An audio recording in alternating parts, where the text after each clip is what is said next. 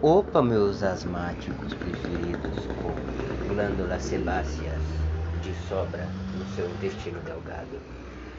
Não sei se vocês estão escutando, são muitos barulhos de moto. Estamos no apocalipse. Sim, estamos no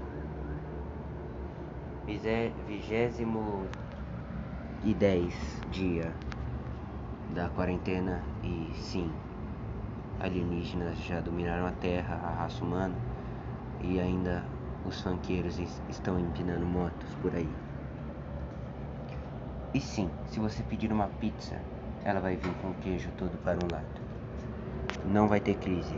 Se tiver a extinção da raça humana, vai existir pelo menos um, a porra de um motoqueiro e ele vai empinar a moto e vai virar a pizza tudo para um lado. E a pessoa que vai pagar vai ficar puta e, e é isso. Hoje vamos falar sobre o que? A gente vai falar sobre torneiras, tipos de torneiras, top 10 torneiras. A primeira torneira que eu vou falar é aquelas torneiras de escola, toda escola tem, aquelas torneiras que você abre, voa água na sua cara, voa água em tudo.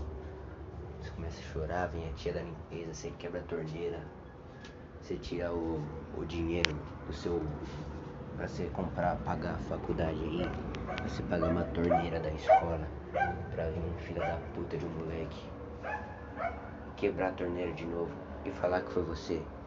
E ocorre isso porque amêndoas é, amêndoas que eu tenho que falar sobre isso.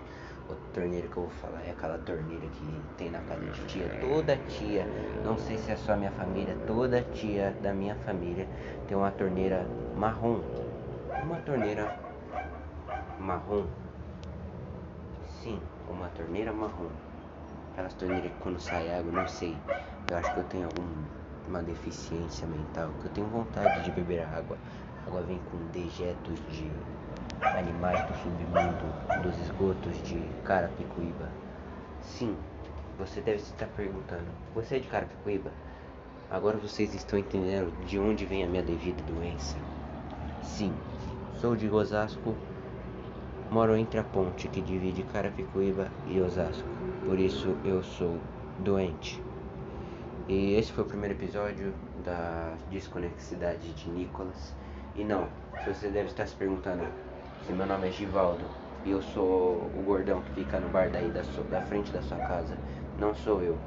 Meu nome é Cleberson, sou dono de um time de várzea daqui de, de Pirapora e é isso. Muito obrigado.